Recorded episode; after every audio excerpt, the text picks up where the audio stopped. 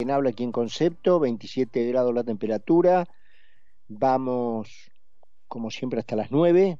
Bueno, muchísimas noticias del el día y también cuestiones, como estamos acostumbrados, más generales. Eh, mucho movimiento alrededor de lo que será finalmente el gabinete del presidente electo eh, Javier Milei.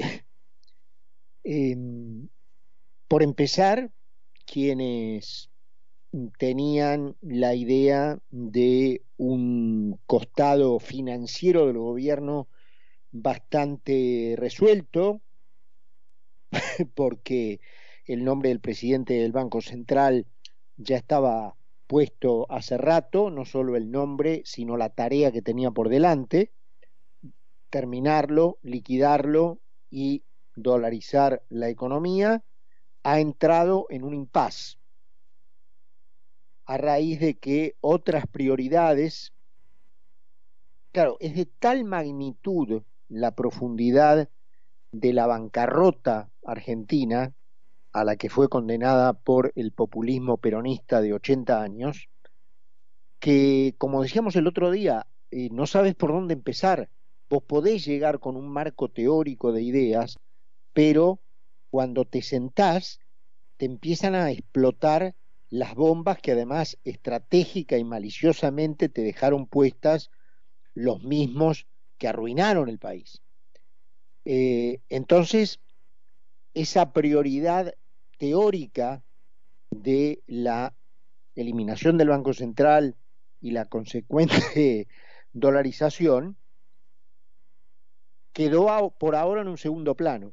Y a un primer plano pasó la liquidación no del Banco Central sino de las LELIX, porque esa es una condición sine qua non para levantar el cepo, condición sine qua non para que el país vuelva a funcionar, porque vos no podés eh, mantener una economía productiva andando con bueno, no hay mejor palabra que la que el periodismo le dio cuando lo inventó Cristina hace ya 12 años, cepo, ¿cierto? Es decir, eh, para el que eh, lo repite como loro, pero no sabe bien lo que significa, que ponga cepo en, en imágenes de Google y ahí va a tener lo que es un cepo. Se está todo trabado, no se puede funcionar, no se puede andar con un cepo. Entonces, la condición para eliminar ese cepo, que a su vez te traba la, el, funcionamiento económico, es la eliminación de las LELIX. Entonces, bueno, el presidente electo aparentemente eh, terminó de convencerse de que el mejor plan eh, para terminar con ese bodoque es el que presentó Luis Caputo, más conocido como Toto, em, porque de la mano de su expertise financiera, eh, en una mezcla de emisión de bonos del Tesoro y el conseguir 15 mil millones de dólares, em, se eh, transformó o se transforma en la carta para el Ministerio de Economía del presidente electo Javier Milei. Es decir, el haberle alcanzado este programa, este plan de salida de las LELIX, con un mix de bonos y eh, 15 mil millones de dólares frescos que le, permite, le permitirían al presidente, sin eh, atacar el derecho de propiedad, que es prioritario para la cabeza de mi ley, que no puede traicionar lo que cree, em, finalmente hizo poner en un segundo escalón el tema liquidación del Banco Central barra dolarización para subir a un primer escalón el tema LELIX y de la mano del mejor programa para eliminar las LELIX, llega Luis Caputo. Eso hizo que, obviamente, saliera del plan presidencia del Banco Central Emilio Ocampo, que es el que venía con el manual de la dolarización y eliminación del Banco Central abajo del brazo. Además, por razones de personalidad, porque Emilio Ocampo nunca hubiera eh, permitido, repito, por razones de personalidad, que eh, alguien como Caputo estuviera en el Ministerio de Economía. Entonces se habla de eh, Temián, déjame que te lo confirmo en un segundo, el nombre exacto de quién iría como presidente del Banco Central, eh, Demian Reidel. Demian Reidel es una especie de genio eh, de niño prodigio que aprendió a leer solo a los tres años, que es un eh, doctor en física cuántica, en matemática financiera, doctor, en economía, en fin, es eh, egresado del Instituto Balseiro, Instituto Nuclear de Bariloche, eh, es decir, una, especie de mente brillante que sin embargo no comparte el tema eh, Banco Central barra dolarización y que paradójicamente ahora sería el hombre del presidente electo en el Banco Central. Eh, al mismo tiempo y como una mano tendida hacia eh, los votos que evidentemente hicieron a mi ley presidente, parte de ellos, si no todos, los de el cordobesismo de Juan Schiaretti, Carolina Píparo saldría de lo que hasta ahora era poco menos que seguro, su dirección de la ANSES, para dar ese lugar a un especialista en la materia eh, de las filas del de el cordobesismo de Schiaretti, que está hoy en día residiendo en España. Ahora sí, este les debo el nombre porque lo tenía, pero este, vamos a ahorrar tiempo, pero se trata de un nombre de Juan Schiaretti para el ANSES se sigue discutiendo por las mismas razones el candidato a la presidencia de la Cámara de Diputados entre, Cristian Ritondo y Florencio Randazzo. Y se confirmó en una noticia absolutamente bomba em, el Ministerio de Seguridad o la Secretaría de Seguridad porque aparentemente ahora ese ministerio va a ser subsumido dentro del Ministerio del Interior, que pasaría a ser Ministerio del Interior y Seguridad, cuyo titular, ya sabemos, sería Guillermo Francos, pero que Patricia Bullrich tomaría, se haría cargo del área de eh, seguridad del ministerio. No sabemos si trabajando en tándem con la vicepresidente Victoria Villarruel, porque ya desde la campaña, recordemos, se decía que el presidente iba a delegar, eh, o en aquel momento el candidato Milei decía que si ganaba las elecciones iba a delegar a quien iba a ser su vicepresidente, Victoria Villarruel, el manejo de toda el área de seguridad.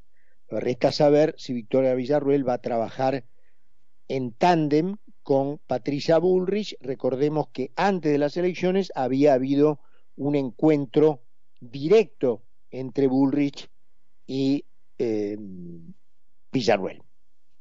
Eh, así que todo, todo esto es un tablero que se va eh, acomodando, digamos, de a poco.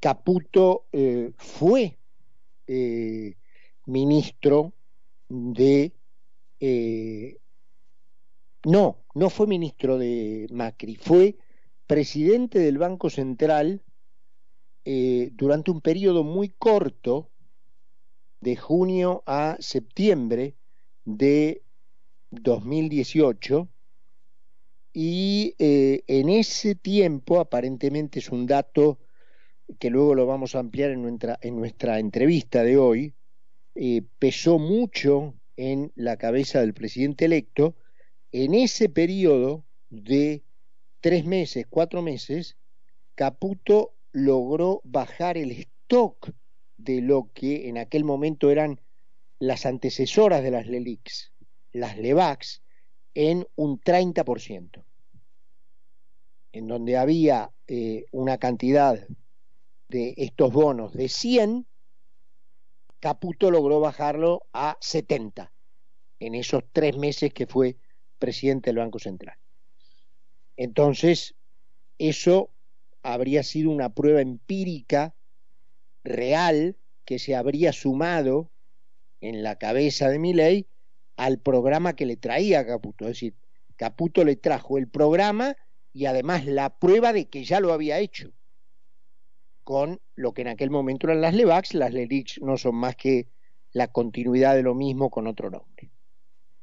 Entonces, esto en materia de últimos nombres, eh, obviamente es algo que en algún momento eh, se preveía o hasta cierto punto se preveían porque, eh, y esto no es hablar con el diario del lunes, esto se sabía, que la libertad avanza per se, por el mero hecho de ser un partido nuevo, no tenía la estructura cuantitativa, es decir, en cantidad de gente que se precisa para llenar los casilleros de un gobierno.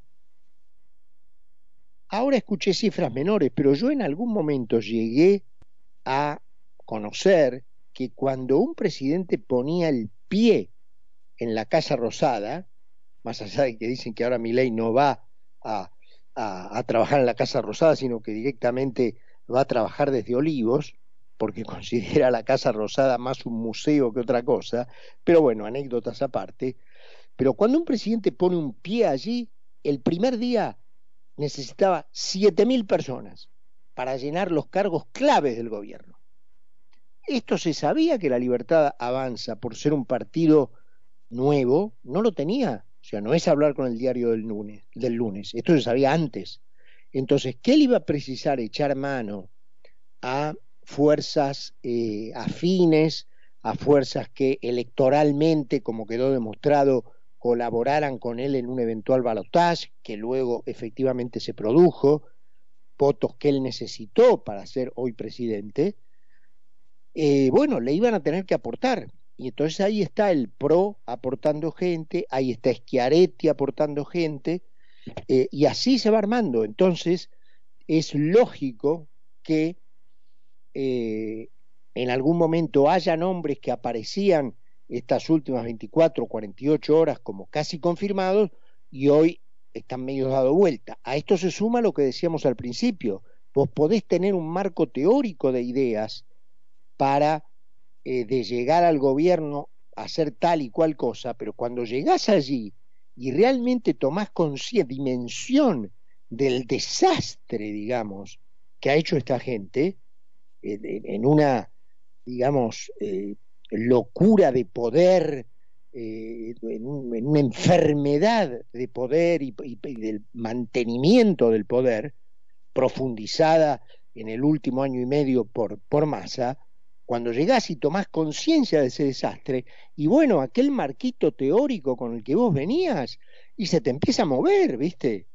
Se te empieza a mover porque decían, no, aquello con lo que yo pensaba empezar, no, no puedo empezar por ahí, tengo que empezar por, por esto otro, porque si no empiezo por esto otro, aquello con lo que yo quería empezar no lo voy a poder hacer ni en una segunda ni en una tercera etapa, no lo voy a poder hacer nunca.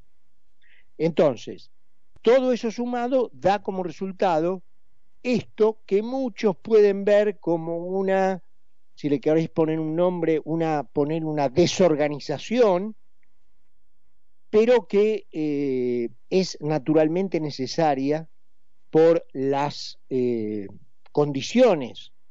de hecho, la escasez de recurso humano que tenía la Libertad Avanza per se como partido solo y las condiciones reales con las que me imagino el presidente electo se debe estar desayunando poco menos que minuto a minuto.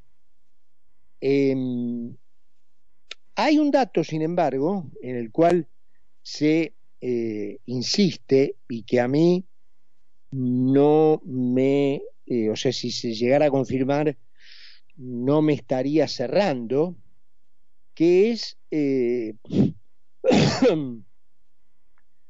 la llegada a un ministerio de eh, Federico Sturzenegger. Eh, en una especie de secretaría de lo que Macri llamaba modernización o algo así, que en la época de Macri llegó a ser un ministerio. Eh, Federico Sturzenegger y Luis Caputo Toto, no se llevan bien, se llevan mal directamente. Entonces, introducir conscientemente, ya del vamos, una, em, una piedrita en el gabinete con dos tipos que no necesitan ninguna prueba para saberlo, ya sabés que se llevan mal, me parece eh, no sé, me parece que no estaría, que no estaría bueno. Me parece que no estaría bueno. Em, esto en cuanto a estrictamente nombres y materia informativa. Ahora un poquito de rasgos generales, digamos. Em, han aparecido ya eh, muchos eh, habladores, ¿no? Parece mentira, mentira parece que esta gente que perdió por más de 4 millones de votos una elección, que recibió una paliza de 56 a 44, eh, que recibió una paliza de más de 15 millones de votos contra 11, todavía hable ellos que eran los reyes de las elecciones se ganan por un voto. Porque cuando las elecciones ellos las ganan mil a 999, con ese solo voto de diferencia, ellos te hacen creer que ellos son el pueblo y vos el antipueblo. Así que imagínate lo que le tendrían que estar diciendo la, la, digamos, la gente que ganó las elecciones, esta nueva coalición, digamos, de la libertad avanza, barra pro, barra el radicalismo moderno, barra el cordobesismo, toda esa gente junta, siguiendo el patrón de los peronistas, lo que le tendría que estar diciendo a los peronistas, vos sos el cipayo, vos sos la antipatria, vos sos el antipueblo. Porque siguiendo tu criterio, el que perdía era todo eso. Y el que perdía por un voto. Vos perdiste por casi cinco palos de votos. Así que imagínate, siguiendo tu criterio, lo antipatria que sos. Pero bueno, obviamente eso lo dicen ellos. La gente, como le gusta decir al presidente electo, la gente de bien no dice eso. Entonces, esta gente no solo no agradece, porque tendrían que agradecer que no le dijeran eso, no solo no lo hace, sino que habla, sigue hablando. Al, a la cabeza los gremialistas. Eh, y entonces hoy habló el señor Daer. El señor Daer directamente no tiene vergüenza, porque tendría que estar con la cabeza abajo de la cama, con todo el cuerpo abajo de la cama.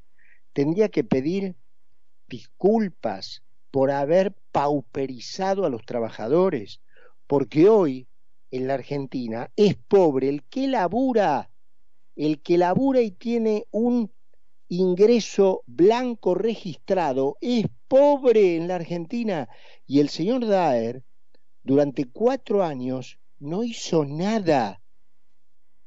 Cuando la CGT volteó al gobierno de Alfonsín, ni hablar del de De la Rúa, ni hablar lo que ocurrió con Macri. Ahora que pauperizaron no al desempleado, pauperizaron al que trabaja en blanco registradamente. Ese es pobre, gracias a estos hijos de puta. Y todavía hablan, todavía hablan. Muchachos, miren, ustedes tendrían que agradecer que el truco de, ¿se acuerdan aquello de que es atribuido a Lincoln, después fue desmentido, que fue una frase de Lincoln, de que se puede engañar a algunos parte del tiempo, pero no se puede engañar a todos todo el tiempo. Bueno, ustedes lo lograron bastante. Tenían que estar agradecidos por eso, porque en todo ese tiempo que lograron engañar, si no a todos, a muchos, se llenaron de oro. No solo se llenaron de oro, lograron, a ver, lograron convencer que los ladrones, que eran ustedes, eran los patriotas, los que envueltos en la bandera argentina y al grito de dale campeón, eran los, los verdaderos argentinos y que el resto éramos escoria, que los que pedíamos una administración racional de los recursos, que no eran de ustedes, sino que son del pueblo, que, que fondea el tesoro público con sus impuestos, el que se presentaba como el que venía a defender ese tesoro público, el que, por ejemplo, ahora mi ley, que dice, no hay plata, no hay plata. Entonces, ese que supuestamente se pone delante del tesoro público y dice, acá nadie le va a meter mano, nadie va a robar, ese es el turro, ese es el antipueblo, ese es el... Eh, no, el antipueblo sos vos, hermano, que te la llevaste toda. Y encima lograste convencer a un conjunto de idiotas de que el patriota eras vos. No, el patriota es el que viene a defender los dineros de todos. Porque los dineros, como decíamos ayer, son de don, de don José, son de doña María. No son ni de, ni, ni de los Daer, ni de los Kirchner, ni de los Massa, no ese, esa, esa, esa caja, esa bolsa enorme de guita, es de la gente que la fondea, que la financia con sus impuestos. Entonces, el que la roba, el que mete la, la mano ahí, el que se la lleva toda, encima te engaña, haciéndote creer que es el patriota y acusa al que viene a defender la santidad de ese tesoro público de ser el verdadero turro y el verdadero antiargentino. Pero, hermano, bastante duró la mentira.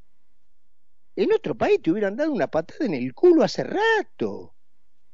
Lo que pasa que el plan, aparte, la otra parte del plan que ustedes construyeron, era precisamente convertir en zombies y en cabeza de termo incapaces de pensar a mucha parte de la gente. Y gracias a eso la mentira llegó hasta acá. Pero obviamente, ahora esa gente que ve que sus propios hijos tienen que revolver la basura para comer, o los que están un poco mejor, ahí nomás, lo ven a sus hijos irse del país con una mano atrás y otra adelante para ver si les puede ir mejor en otro lugar, ahora que ven ese drama de sus hijos, ni siquiera de ellos, de sus hijos, ahora mucha gente se dio cuenta. Entonces bastante les duró. Hermano, el otro verso de la obra pública, hermano, a ver si lo entendés en francés antiguo. No hay un puto mango. ¿De qué obra pública me hablas? Yo tengo que pagarle a la gente. ¿Qué obra pública? La obra pública que era tu curro, en la que vos afanabas millones, en la que por un solo caso investigado por la justicia, la señora Kirchner se llevó mil millones de dólares. Esa obra pública. No, eso no hay más. La plata que, eh, que te robaste, te la robaste toda, ya no hay más. Entonces no sigas jodiendo con esa demagogia. Por lo menos tener la dignidad de callarte la boca por un rato, aunque sea. Así que bueno, en fin. Presentamos el programa y estamos de regreso. Carlos Mira y Carlos Poncio hacen Mira quien habla, por concepto.